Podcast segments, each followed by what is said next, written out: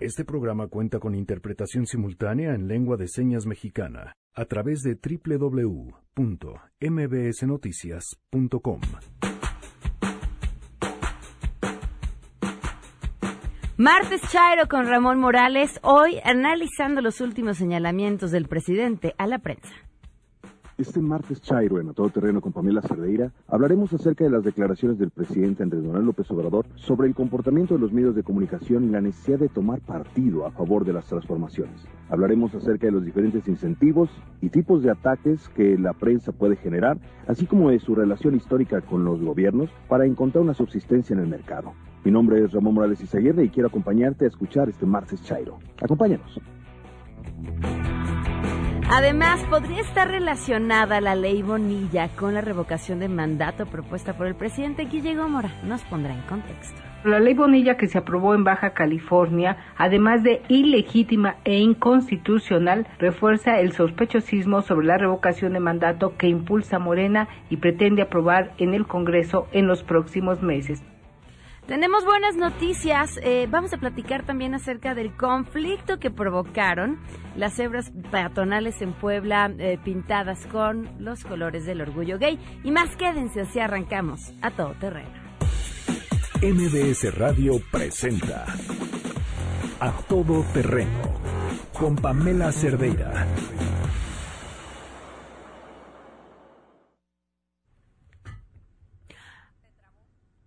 Hola, muy buenas tardes. Gracias por acompañarnos en este martes 23 de julio del 2019. Soy Pamela Cerdeira, la invitación a que nos acompañen de aquí hasta la una de la tarde. El teléfono en cabina 5166125. El número de WhatsApp para que estemos en contacto 5533329585 a todoterreno arroba mbs.com y en Twitter y en eh, Facebook y en Instagram me encuentran como Pam Cerdeira. Ya no alcanzó a correr Janine hasta acá. Estamos escuchando a Amy Winehouse. Hoy es martes de... Ah, hoy es aniversario luctuoso de Amy Winehouse. Solo vamos a escuchar a Amy Winehouse el día de hoy. ahora sí que pidan su canción de Amy Winehouse. Eh, pues a todas las formas que les acabo de decir, o arroba para que le digan a Janine, y ahí sí, derechito, Janine les pone la canción que quieran. Miguel González en interpretación de lengua de señas, lo pueden ver y seguir a través de www.mbsnoticias.com. Y bueno, pues sin duda el, tema del día de hoy tiene que ver con la destitución de quien se encuentra, eh, al frente, se encontraba al frente del eh, Coneval. La información la tiene Nora Bucio, te escuchamos Nora, muy buenas tardes. Pamela, te saludo con gusto y de la misma forma al auditorio. Y como bien lo comentas, José Nabor Cruz fue designado como nuevo titular del Consejo Nacional de Evaluación de la Política de Desarrollo Social en sustitución de Gonzalo Hernández Licona. Lo anterior en una decisión tomada por el presidente de la República, Andrés Manuel López Obrador. Cabe señalar que Hernández Licona había ocupado la titularidad del Consejo en 2005, fecha de la creación del organismo, y su salida está precedida por los comentarios vertidos en los que se pronuncia en contra de los recortes presupuestarios realizados al Coneval. En conferencia de prensa, la hora ex titular señaló que manifestó que los recortes presupuestales enmarcados en la austeridad que eliminan al menos el 20% del personal y desaparece el equipo de investigadores y analistas impedirá realizar la labor de evaluar la política de desarrollo social de la actual administración. Si me lo permites, escuchamos a Gonzalo Hernández. De lo que posiblemente sí me puedo quejar es que el Coneval no tuviera herramientas para seguir su labor en el futuro. Que el secretario ejecutivo se vaya no tiene mucha importancia ni relevancia, pero los procesos presupuestales e institucionales sí la tienen. En esta coyuntura queremos que exista una solución presupuestal para el Coneval, aplicar las medidas presupuestarias, por ejemplo, el recorte del 20% del costo de la estructura o eliminar las direcciones generales adjuntas, que son quienes conocen los temas técnicos y quienes hacen la chamba sustantiva, y recortar el presupuesto de estudios e investigaciones afectaría gravemente a la institución.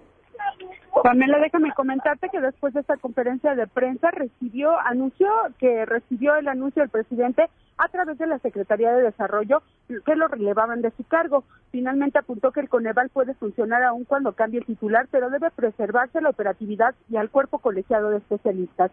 Ya para terminar, te comento que precisamente la Secretaría de Bienestar aseguró ayer por la noche a través de un comunicado que existe la suficiencia presupuestaria y se analizan también las plazas que existen al interior del Coneval para que esta siga operando. Pamela, la información. Muchísimas gracias. Muy buenas tardes, Nora. Muy buenas tardes. Y le agradezco enormemente. Ah, bueno, pues no, ya no lo teníamos en la línea y se nos fue. Bueno, vamos a platicar, si tenemos la oportunidad del tiempo, más adelante con Gonzalo Hernández Licona, justamente sobre este tema. Interesante eh, darle la vuelta, pues justamente a la línea de tiempo de lo que sucedió. Eh, el 18 de este mes publica una columna en Animal Político donde justamente se refiere a estos recortes y cómo estos recortes ponen en riesgo la operación del el Coneval. Bueno, pues alguien que tenga la un organismo que tiene la facultad para medir la, los programas sociales y la efectividad de las políticas públicas y saber si estas están o no funcionando, conocer también cómo estamos en niveles de pobreza en el país y decir esto sí funciona, esto no funciona y el riesgo de que pudiera dejar de operar o de operar adecuadamente, pues por lo que le ha pasado en muchos otros lugares ahora por el tema de la austeridad y la forma en la que se ha aplicado con machete. Esto el 18, esta columna en Animal Político. El 22, o sea, el día de ayer, lo remueven del cargo y el día de hoy el presidente dice no, eh, no tuvo que ver el tema de la columna, esto ya tenía tiempo y además se había negado a aplicar las políticas de austeridad. Así que bueno, si tenemos la oportunidad, platicaremos con él más adelante. No es un tema menor, sobre todo pues en la época de los otros datos. Tenemos buenas noticias.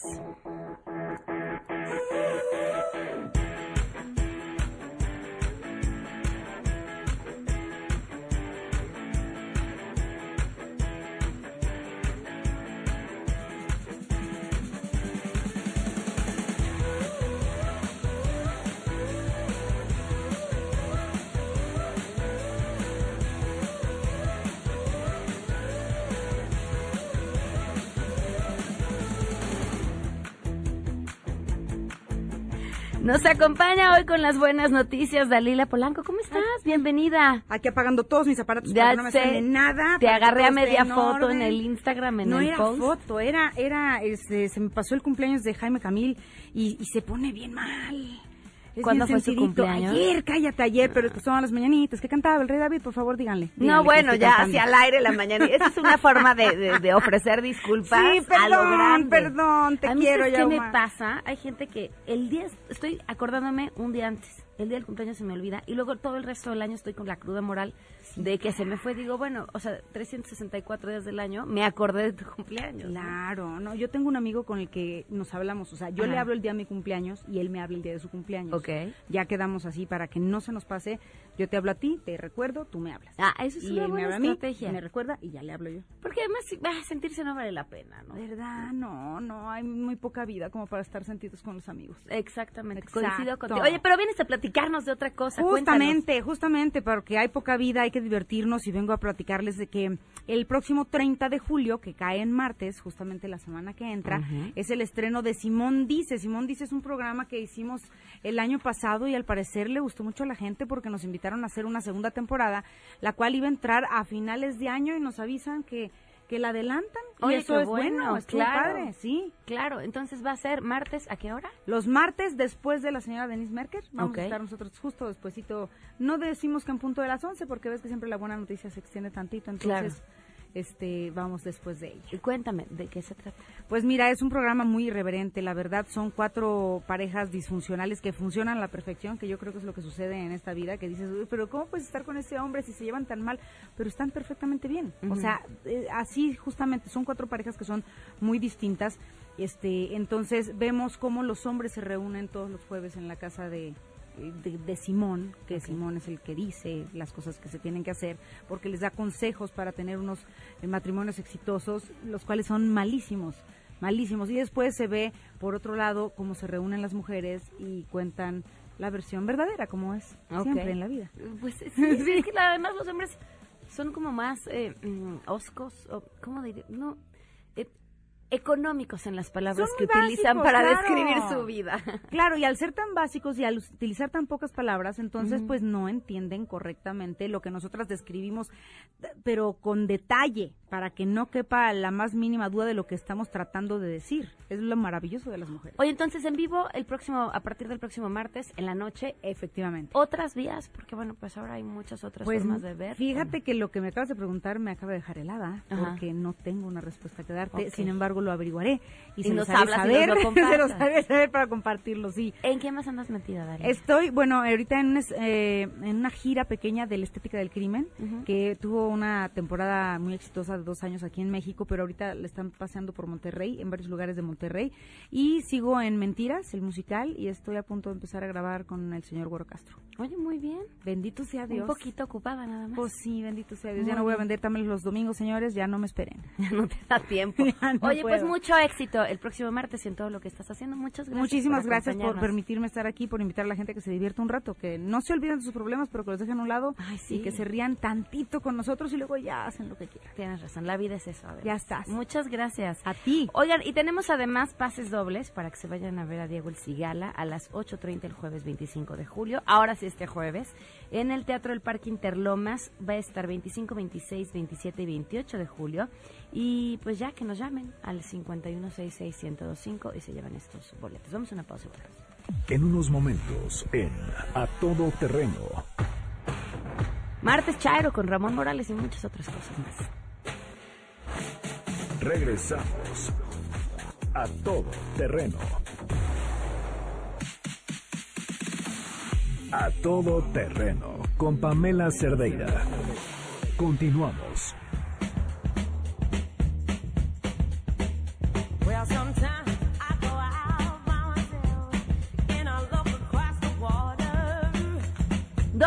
18, continuamos a todo terreno. Seguramente ustedes se acuerdan la que se armó con este video de un paso peatonal en Puebla, en donde se veía un grupo de personas de una organización provida pintando de blanco un paso peatonal que había sido pintado anteriormente con el arco iris emblema de la bandera del orgullo gay.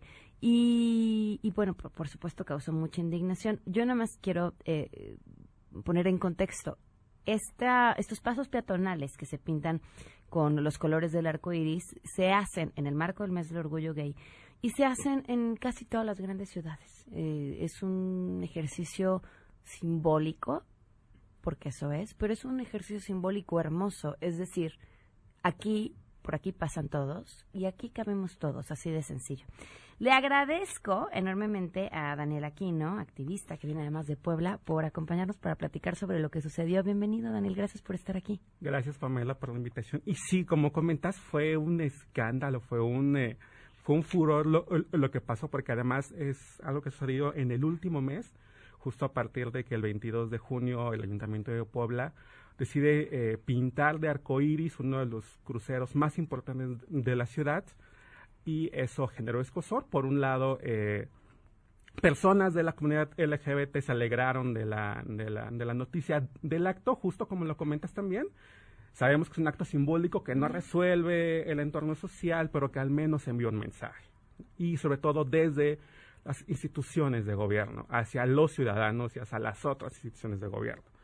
¿no? Pero eh, una semana después, eh, un, un abogado poblano, bueno, presenta un, inicia un proceso jurídico eh, en donde se inconforma sobre, sobre, sobre estas líneas, alegando que, uno, que no se seguía la normativa establecida y que se pone en peligro la seguridad de, la- de las personas. ¿no? Este, este proceso jurídico, bueno, el, el Tribunal de Justicia Administrativa le da este, la resolución a favor y le ordena al ayuntamiento regresar de blanco los, este, los, los cruceros peatonales, pero entre que sí lo hace, que no lo hace, porque ta- tarda un tiempo en que incluso eh, el ayuntamiento responda públicamente a la acción, una organización, como también comentas, el 17 de, de julio, eh, hace esta repinta en blanco de los cruceros que estaban en Arcoíris. Ok. ¿Qué, pues, espera, vamos hasta ahí. ¿Qué hace el ayuntamiento ante esta resolución? realmente no ha hecho algo que sea visible y contundente. Pero ni siquiera por la vía legal. Solo, solo ha declarado, y eso porque medios eh, forzaron la declaración, es decir, en- du- du- durante un acto público, eh, le preguntan reporteros sobre, sobre esta resolución eh, eh, legal, y ella lo único que dice es el ayuntamiento va a responder, va, va a impugnar, pero no hay información sobre cómo fue el proceso de impugnación, sobre en qué va, sobre qué se ha dicho. Ok. Creemos que sí hay un proceso de impugnación. Queremos confiar que así es. Ok, pero no lo sabemos. Y entonces, este grupo, eh, ¿cómo se llama este grupo que va y pinta blanco? Es eh, Nacer es mi derecho hace li- liderado por Mariana Igartúa Pérez. Ok. Van y pintan. ¿Y qué pasa después? Pues van y pintan de blanco y se genera de nuevo todo este furor, pero afortunadamente muchas personas LGBT en Puebla nos enojamos, nos molestamos mucho, pero además de eso, este, decidimos tomar acción de muy distintas maneras. Yo este, quiero eh, anotar una cosa, porque si bien la norma indica una cuestión, y si bien, a pesar de que la norma es así, es una práctica que se ha hecho en ciudades muy importantes, porque es un ejercicio simbólico, este, la persona que mete esta denuncia es una persona que la mete no porque le preocupe la seguridad de los peatones, es un abogado que si uno mete su perfil es un abogado católico, que está en contra del aborto, que eh, cree en las teorías de la conspiración sobre la agenda gay de todas estas cosas. O sea, eh, su, aunque su razonamiento fue legal, su motivación es meramente ideológica. Claro, y tanto, tanto este proceso jurídico que Fernando Castillo inicia como, como la repinta en blanco de esta otra organización, claramente tiene, tiene un dejo eh, de homofobia Claro. y de discriminación. Utilizan argumentos que pueden convencernos a todos y que pueden, o a casi todos, y, y que pueden sonar plausibles, pero qué casualidad que, por ejemplo, sea sobre este crucero peatonal, sobre estos cruceros peatonales, que se hayan inconformado, cuando en años anteriores, en, administraciones pasadas, los ayuntamientos o sociedad civil, o sociedad civil con ayuntamientos, han hecho eh, pintas de otros cruceros peatonales con distintos temas. Y es el primero que genera Oye, y entonces ustedes fueron a pintar, ustedes fueron a pintar eh, de colores. ¿Ha pasado algo después de esta pinta que hicieron? Eh, igual se le pregunta, ha pasado que ha habido este, reacciones, a- hay que decirlo, también muy favorables, también otro tanto adversas. Ha habido eh, comentarios de burla, de no es necesario, de, de no es inútil, pero nosotros rescatamos el carácter simbólico. Sabemos, repito, que no resuelve el entorno, los entornos de violencia hacia, hacia los, los colectivos LGBT, pero que sí ha- da, da un mensaje a la ciudad- ciudadanía de que todos y todas cabemos en esa ciudad o podríamos caber. ¿Qué sigue, Daniel? ¿Qué sigue? Bueno, eh, eh, el ayuntamiento, eh, Claudia Rivera, la presidenta municipal, ha dicho que ella dejará el, el- el- los fueros peatonales como se quedaron después de la noche de, de- de- de la noche del sábado, que así los dejará, que no los moverá un tanto porque está este proceso jurídico sigue andando, entonces ella no puede actuar ni a favor ni en contra. Ok. ¿no? Pero al menos ha mostrado buena voluntad de mantener el crucero y la idea también es generar eh, mesas de trabajo en donde se discuta la política pública municipal que incluya a las personas LGBT en, los distintas, en la di- distinta toma de, de- de decisiones. Pues sí, finalmente un paso peatonal ha abierto toda una conversación todo mucho más interesante y todavía mucho más productiva. Así que felicidades y gracias de verdad por acompañarnos a, a platicarnos esto. Gracias por la invitación y yo creo que en todas las ciudades podemos caber todos, nada más falta que tengamos voluntad Coincido. Muchísimas gracias, Gracias. Daniel. En otros temas, le agradezco enormemente a Gonzalo, Gonzalo Hernández Licona que nos eh, tome la llamada, secretario ejecutivo del Coneval. Gracias por acompañarnos. Muy buenas tardes. Hola, muy buenas tardes, Manuel, ¿cómo estás? Muy bien, muchas gracias. ¿Qué pasó? Eh, na- nada, pues pasó que, que, Eh. que hay procesos, hay procesos, la verdad, eh, déjame llamarlo de alguna manera, pues normales, ¿no? Es decir, el presidente tiene la facultad de nombrar al sector ejecutivo del Coneval, cualquier presidente, ¿eh? Eh, pues, y siempre está el- la posibilidad de que el presidente que va llegando nombre a mucha gente, incluyendo este, este, este espacio. Y eso fue lo que pasó, ¿no? Si hay más razones o menos razones, no las sé, pero eso es una forma muy, muy normal, pues, ¿no? ¿Tú ya sabías de esta decisión por parte del presidente o de la secretaria previo a la publicación de la columna en Animal Político? No, eh, mira, ah, no, ah, siempre, siempre ha habido, de repente, no solamente ahorita, eh, eh, que me dice, mira, Gonzalo, yo creo que ya, ya, ya, ya es hora de que vaya, está bien. Yo les digo, yo les digo, pero pues cuando me presenten el papel del presidente, porque así nada más pues, eh, no me voy a ir, ¿no? Así, así había sucedido, también sucedió en esta ocasión, pero, pero el, pero el papel oficial del presidente ayer llegó y se hizo y se materializó este hecho. Eh, Insisto, el presidente tiene la facultad, no es ilegal, eh, entonces pues uno tiene que asumirlo, así es el, proceso y eh, sí, sí es importante porque el Coneval, por supuesto, es una institución que tiene que ver con la misión de la pobreza, tiene que ver con los contrapesos al Ejecutivo, tiene que ver con evaluación de la política social del Ejecutivo y debería o debe tener, como creo que lo hicimos, independencia, independencia y autonomía de gestión y técnica respecto al Ejecutivo. Eh, entonces, ese es el, el, el Coneval a lo mejor entonces diferente a otras dependencias y por eso a lo mejor el, el, el revuelo mediático, eh, porque sí es importante la institución, sí es importante que podamos saber todos los mexicanos con claridad cómo vamos en materia social, cómo va la pobreza, cómo cuando sube, cuando baja y cuando sube, por qué sube y qué se puede hacer para mejorar. Entonces, e- eso, eso así leo que fue lo que pasó, pues. Yo pregunto por los tiempos y si te habían avisado antes de la publicación de la columna, porque deja esta sensación que fue eh, la misma columna y el mismo decir las políticas de austeridad pueden acabar con el Coneval, lo Eso que sí provocó el decir no te quiero aquí. No, no, no sé si esa fue la, no sé si esa fue la secuencia. Me da la impresión que, que, que no, bueno, a, me- a menos que yo llevo dos meses diciendo esto. No, no fue la, no, yo lo, todo lo que llevo diciendo en dos meses a bienestar y a, mm, lo- a Hacienda simplemente lo puse en esa columna el jueves, pero yo lo vengo diciendo hace dos meses y les digo, me rehuso a hacer los recortes porque podemos darle en la torre a la operación del Coneval, les ofrecemos recortes diferentes. Eso lo vengo diciendo.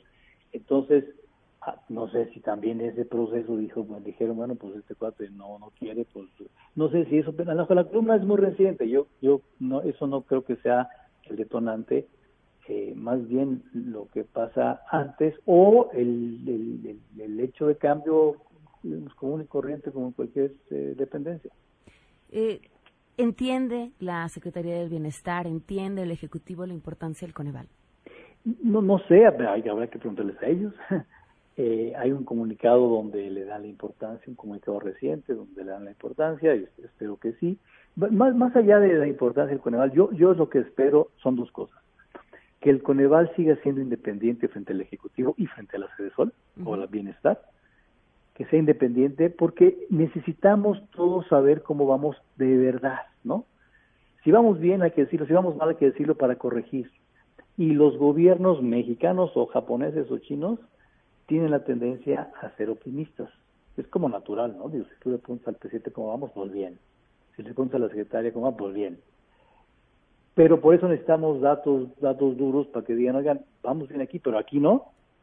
Entonces yo, uno, espero que el Coneval siga con la misma independencia y, la, y el mismo rigor para decir cuando vamos bien y cuando vamos mal, cuando un programa no funciona bien y cuando un programa funciona mejor. Y, y que se tome en cuenta lo que el Coneval dice, porque una cosa es respetar el Coneval y otra cosa es hacerle caso. Entonces yo eh, realmente espero que tanto haya independencia en la generación de información como que haya eh, que, que se le haga caso cuando el Coneval dice hay que corregir cosas que no están de todo bien. Se ha mencionado que mm, José Nabor Cruz es eh, afín a la política de Andrés Manuel López Obrador. ¿Permite esto independencia y, y lo que el Coneval necesita? Mira, no lo conozco, lo, ayer lo conocí apenas al doctor, eh, me cayó bien, no, no conozco si es afín o no afín, este, no, no, no, desconozco eso. Yo lo que sí escuché de él en las pláticas que se tuvieron aquí es su, su él, él subrayaba la importancia de la independencia del Coneval. Lo dijo un par de veces, yo así lo tomo, pero realmente desconozco sus, sus filias y fobias, etcétera. Eh, Hay un tiempo que es importante, si no me equivoco, estaban a dos semanas de presentar datos justamente sobre la Exacto, medición de 5 de agosto. 5 de agosto presenta, presentará el Coneval la, la pobreza 2018, Ujú. que con esa pobreza podemos tener como que la película completa de pobreza y pobreza extrema 2008-2018. Va a ser interesante ese diagnóstico para saber en dónde estamos, qué mejoramos, qué no mejoramos y echar para adelante. Eso es 2018, ahí no hay ningún, yo creo que ningún peligro político porque no tiene, no tendría mucho que ver con este gobierno, ¿no? Eh, entonces no creo que sea, un- no creo que sea un tema polémico, pues ese, ¿no? Gonzalo, algo importante que agregar.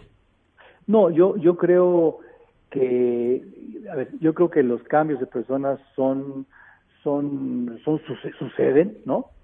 Y que lo más importante son las instituciones y el Coneval es una de ellas que afortunadamente eh, eh, el secretario ejecutivo cambió, pero los consejeros académicos que son el órgano de gobierno del Coneval, que está por arriba del secretario ejecutivo, ellos no cambiaron. Y eso le da certeza a la institución, más allá del, del desempeño del nuevo secretario, que yo le doy el beneficio de la duda de que va a hacer un buen trabajo, el hecho de que los consejeros académicos sigan aquí me parece que es una, una buena noticia. ¿Cuántos consejeros son? Son seis consejeros académicos eh, que son fundamentales fundamentales para, para el Coneval. Es, son ellos quienes deciden los temas técnicos y administrativos y el secretario ejecutivo solamente ejecuta lo que ellos deciden. No han existido invitaciones para eh, que dejen de ser consejeros. Que yo sepa, ¿no? Que yo sepa, ¿no? Ok, pues habrá Pero, que pues, seguirlo de cerca. ah, eso, eso sí habrá que seguirlo de cerca para que veas. Ese sí, ese sí es un tema. Ok, pues Gonzalo, te agradezco enormemente que nos hayas Muchas gracias. Muchísimas Suerte. gracias. Gracias. 12 con 33, vamos a una pausa, continuamos a todo terreno. Regresamos a todo terreno. A todo terreno con Pamela Cerdeira. Continuamos. Guillermina Gómora en contexto. A todo terreno.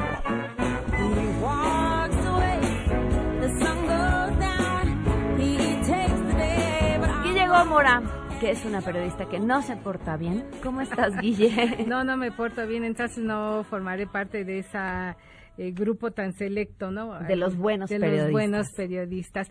Pero mira, no me porto bien porque señalo y con argumentos lo que está pasando en este país. Recordábamos la semana pasada, o hace 15 días creo que fue, cuando la renuncia de Carlos Ursúa, las crisis que ha venido enfrentando el gobierno, pues por la inexperiencia de algunos de sus funcionarios, pero también por las medidas que han implementado de una forma, pues digamos que poco ortodoxa, por llamarlo así.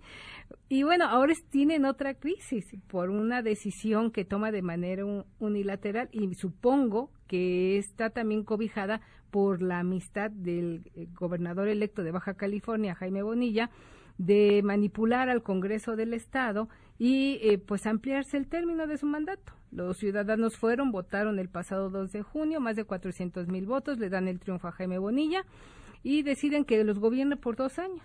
Pero pues mira, él dijo, como dos, no me alcanza, ¿verdad? Entonces, pues, ¿por qué no vamos ampliando el periodo? Y habiendo solo tres diputados de Morena, que salen, por cierto, esta semana, termina esta legislatura en Baja California, entra un nuevo Congreso con mayoría ahí sí de Morena. Bueno, pero estos tres le bastaron para mover a otros mm, eh, 18 y formar 21, bueno, y convencer a otros eh, y establecer un grupo, perdón, de 21 diputados que le ampliaran el mandato en la noche, en un albazo así en lo oscurito. Y enseguida, como segundo punto que acordaron en esa sesión de este Congreso local de Baja California, fue aprobar al nuevo auditor que va a auditar, valga la redundancia, las cuentas del gobierno del eh, mandatario saliente, que es Kiko Vega, que tiene un historial, bueno, que yo creo que terminando... Que ahí es donde dicen que estaba el... El pacto claro, Sí. por eso convencieron tan fácilmente a tantos diputados de, entre comillas, oposición. Exactamente. Bueno, pero también se dice, se dice, a mí no me consta, pero bueno, se ha mencionado ahí que hubo un intento de soborno en una ocasión anterior cuando intentaron hacer esta modificación y que les ofrecieron de a millón de dólares por cabeza al diputado que aprobara la ampliación de mandato. Oye, ¿y de dónde sale ese millón de dólares? Esa es la gran pregunta. ¿Quién está fondeando? Entonces, mira, pues a todas luces esta medida no solo es ilegal, es ilegítima y, como diría el presidente, inmoral. Porque tú no puedes pasarte por el arco del triunfo, si me permiten la expresión, el voto ciudadano. Está en las papeletas, está en toda la papelería que se distribuyó previo al 2 de junio, que el mandato de Jaime Bonilla iba a ser por dos años. ¿Por qué eh, así en la noche a oscuritas de repente se les ocurre que sea por cinco años? Pues porque dos no son suficientes. Pero- Guille, ya lo dijo Jade, con la gente está cansada de ir a votar tantas veces. Pues sí, imagínate que ese criterio se aplicara para ¿pa' otros, eh, eh, otras elecciones. Y es muy peligroso porque además viene, eh, está en puerta en septiembre próximo, ya lo dijo el coordinador parlamentario de Morena en el Senado, la famosa revocación de mandato que no ha podido transitar y ellos quieren aprobarla en septiembre. Entonces, si se mm, permite que se ha- haga este atropello en Baja California, que seguramente no será así, pues estaríamos totalmente indefensos los ciudadanos porque nuestro nuestro voto no se respetaría por principios de cuentas, se estaría violando el pacto federal, pero también estaríamos sujetos a que cualquier congreso dijera, ah, pues ya no quiero a este que me elegí por seis años, ya no lo quiero, vamos a cortarle el mandato. Entonces ya no va a ser de seis, sino de tres o de cuatro o de los de que me venga en gana, según el Congreso como esté conformado. Y hoy en el país hay 19 congresos totalmente dominados por Morena. ¿A qué estamos expuestos los ciudadanos? Entonces me parece muy, muy peligroso que suceda este tipo de situaciones, que se aprueben, que se permitan estos pactos de impunidad y que se viole sobre todo la Constitución. Hoy México lo que necesita es un Estado de Derecho y permitir este atropello violaría una vez más el endeble Estado de Derecho que tenemos en el país. Guille, tu columna. Mi columna tiene que ver con este tema y yo creo que como van las cosas ya se presentó una impugnación, una controversia constitucional ayer por parte del alcalde de Mexicali. Seguramente no prosperará esta intentona de Jaime Bonilla porque además lo llegaría deslegitimado al gobierno. Si se permite, llegaría sin, sin un respaldo legal este gobernador, más que con el apoyo de su amigo Andrés Manuel López Obrador. Y pues en mi columna les doy más datos, tiene que ver eh, con este tema y la pueden consultar en arroba guillegómora o en diarioimagen.net. Muy bien, gracias, Guille. Gracias a ti, Pam. Oigan, ¿tienen actualmente problemas de lana? Bueno, pues no estén solos. De entrada, sí, está la cuarta parte de la población en el país por no pagar sus deudas. Este mensaje es para ustedes. Pónganle fin a esos problemas. Acérquense Impulsa, la reparadora de crédito más importante del país y la mejor opción para negociar con sus acreedores. Ahí les va el número. 5558 33 39 61 hasta el 64 o pueden visitar impulsacorp.com.mx y obtener descuentos de hasta el 80%. A partir de hoy, ellos van a ser los encargados de manejar su deuda, de ofrecerles asesoría y representación jurídica, de diseñar un plan de pago acorde a sus posibilidades, atender en su representación a todas esas molestas llamadas de cobranza. Contáctenlos hoy mismo ya que con Impulso obtendrán beneficios que nadie más podría ofrecerles. 5558 33 39 61 hasta el 64 o visitando impulsacorp.com.mx 55 58 33 39 61 hasta el 64 o impulsacorp.com.mx una solución a sus problemas. Vamos a una pausa y volvemos.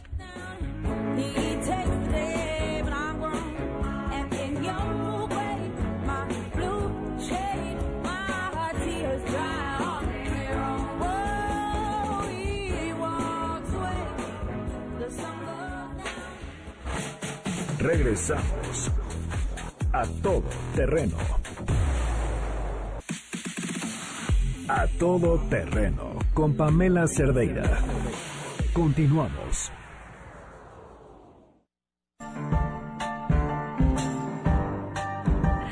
Doce con 48, continuamos a todo terreno. Ya está aquí el gran Ramón. ¿Cómo estás, Ramón Morales? Querida Pamela, un saludo para ti y para todo tu auditorio. El día de hoy, martes Chairo, es un martes Chairo muy especial porque tenemos, no sé si es posible ¿Sí? eh, analizar un poco las declaraciones del presidente Andrés Manuel López Obrador sobre el comportamiento de los medios de comunicación. Y yo creo que para sociedad, para medios de comunicación y para el gobierno en su conjunto es una declaración muy importante y yo creo que, eh, pues bueno, vamos a sacar las propias conclusiones. Vamos a empezar a escuchar un poco el audio de estas declaraciones del día de, de ayer en la mañanera. La revista Proceso, por ejemplo, no se portó bien con nosotros. No es este ningún reproche. Es papel de los medios portarse bien, presidente, con alguien. No, pero estábamos buscando la transformación y todos los buenos periodistas de la historia siempre han apostado a las transformaciones. Los es una visión sí, distinta, sí, pero Sarco estuvo en las filas del movimiento liberal y los Flores Magón también. ¿sí? Son 150 años de distancia, presidente. Sí, los periodistas mejores que ha habido en la historia de México, los de la República restaurada, todos tomaron partido. Y es que es muy cómodo decir yo soy independiente o el periodismo no tiene por qué tomar partido o apostar a la transformación. Entonces es nada más analizar la realidad, criticar la realidad, pero no transformarla. Oh, es informar, presidente. Sí, pero a veces ni eso, a veces ni eso. Es editorializar para afectar las transformaciones. No, pues muy mal, todos. O sea, independientemente de la falacia de, de- de decir la generalización anticipada de todos los periodistas, buenos periodistas han tomado partido por las transformaciones, cosa que es falaz, habrá que ver cómo fue el destino de los periódicos donde trabajaban ellos, porque en última instancia son corporaciones que tratan de difundir noticias. Hay una cosa que me parece como muy importante que el presidente tome en cuenta. Él tiene que merecerse el título de transformador. O sea, no puede ser autoimpuesto. La historia se lo tiene que dar y eso es un hecho. O sea, hasta el momento a donde vamos con escasos 8 o 9 meses de gobierno, 7, 8 o 9 meses de gobierno, él no puede considerarse a sí mismo como un transformador más allá de su expectativa, de sus deseos. Comparar a la República restaurada y la reacción de Sarco y de los hermanos Flores Magón con lo que está sucediendo con su gobierno actualmente y las críticas que se están dando para estirar la realidad es falaz. Entonces, más aún si, si se utiliza una retrospectiva histórica para hacer el- la falacia ad hoc de decir es, son las mismas condiciones. Por supuesto que no. Pero bueno, independientemente de las falacias de la argumentación del presidente en ese momento, que yo creo que todo Chairo debería de reconocer y reprobar, vamos a hacer un análisis un poco acerca de la historia, de cómo se comportan los medios de comunicación y sobre todo cuáles son los incentivos que tienen para comportarse de una determinada forma con un gobierno desde, desde un, bueno, la fuente que voy a utilizar es mi gran maestro Matthew Baum y Tim Grayling, que eh, publican un paper en 2008 llamado Disparado por el mensajero, asesinado por el mensajero, y nos hablan de que los, los medios tienen que tomar partido por su propia subsistencia, independientemente del país, independientemente de la época, desde que se inventó la prensa de Gutenberg, con la cual se imprimían estos materiales, estos pasquines, etcétera, tienen que encontrar la manera de sacar dinero para autosustentarse. Entonces, a lo largo de la historia, los políticos y los de- desde los emperadores, los reyes, este, cualquier tipo de, de- agente de poder busca generar una determinada cobertura para que la opinión popular esté a su favor. Y bueno, esto se traduce en que llegan a tener cierto contacto con los medios de comunicación desde los corantos en la época romana hasta los blogs actualmente en Internet, a través de contratos, publicidad, subvenciones, ayudarlos en la distribución, etcétera. Eso siempre se ha dado. Y no tiene que ver con la transformación de un país y no tiene que ver con México. Eso es una tendencia natural. Los medios toman partido por su propia supervivencia porque son empresas.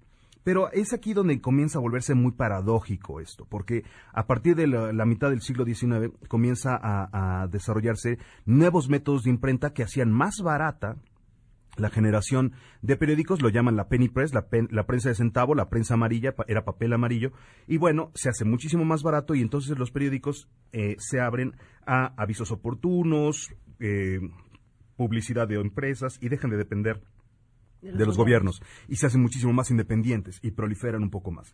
El problema es que el, eh, el- el auditorio, la gente, nuestro auditorio, tiene la tendencia a descartar información que considera sesgada a favor de una fuerza política.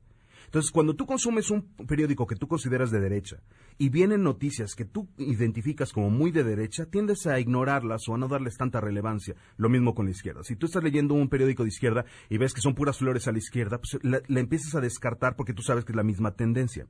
Esto eh, es el verdadero mérito de un periódico independiente. Y, y eso es, yo creo que el- la principal refutación que le haría al presidente López Obrador. O sea, los medios que toman partido se quedan sin negocio. Porque dejan de ser relevantes, dejan de ser consumidos y sus audiencias los dejan de buscar.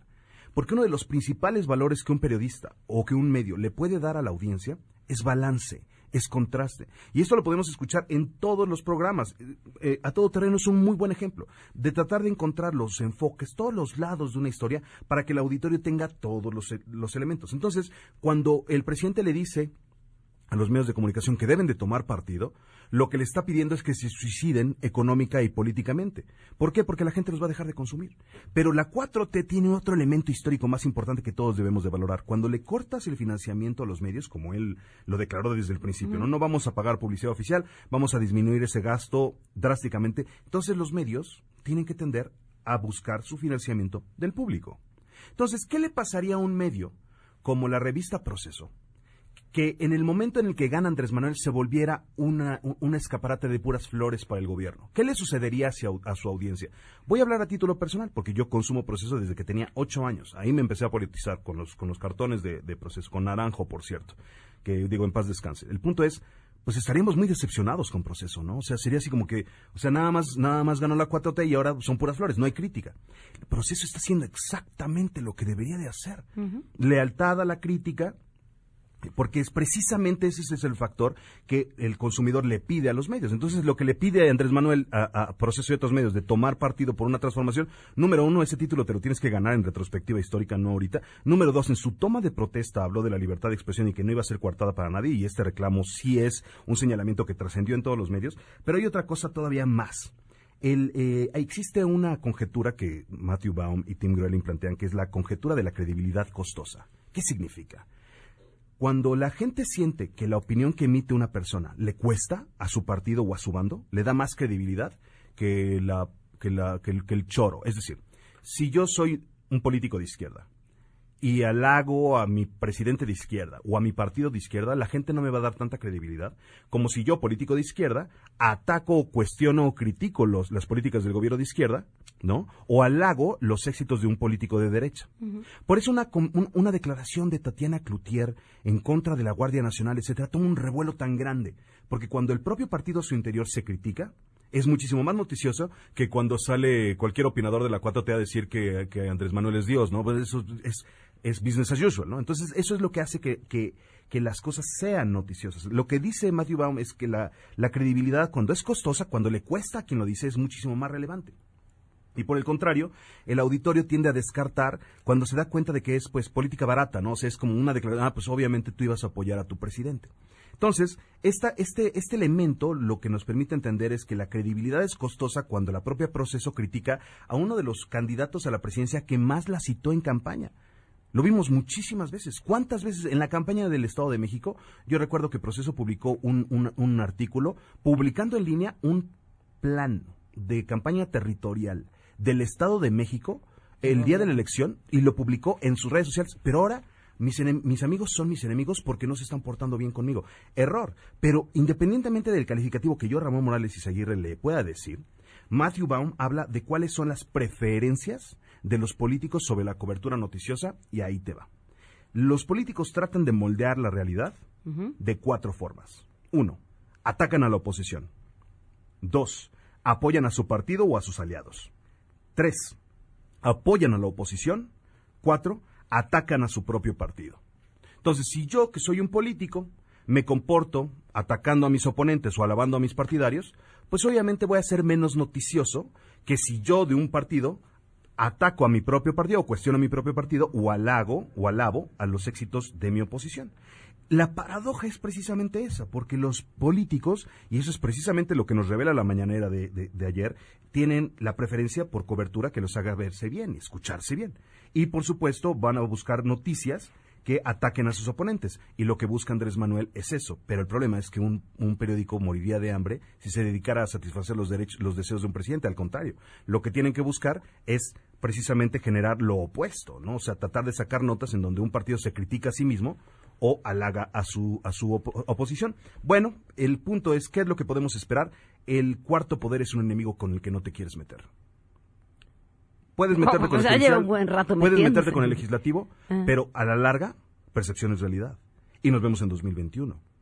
Y nos vemos en 2024. Y el cuarto poder se suma con el sexto poder, que es la sociedad civil organizada, que son las organizaciones civiles. Y es así como Andrés Manuel le ganó las elecciones al PRI. en Retomamos 2018. esta conversación. Sí, va a estar buenísimo. Gracias, quiero- Pamela. Quiero discutir Arroba contigo. Artes Imperiales en Twitter, Ramón Morales Seguir en Facebook. Muchísimas gracias por la invitación, Pamela. Les mando un abrazo a todos. Ya subí el paper gracias, de James, de Matthew Baum en Twitter por si le quieren consultar. Gracias, Ramón. De volada, Sheila, que se está cocinando. Rapidísimo, Pam. Hola, bueno, buenas tardes a ti y al auditorio.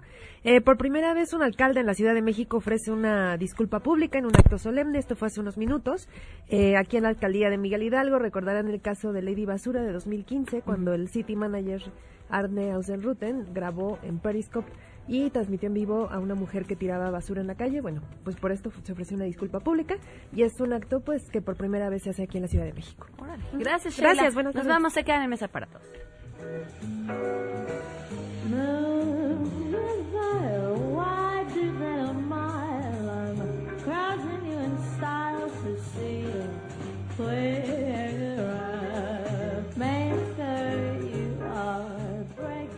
MBS Radio presentó A Todo Terreno con Pamela Cerdeira, donde la noticia eres tú.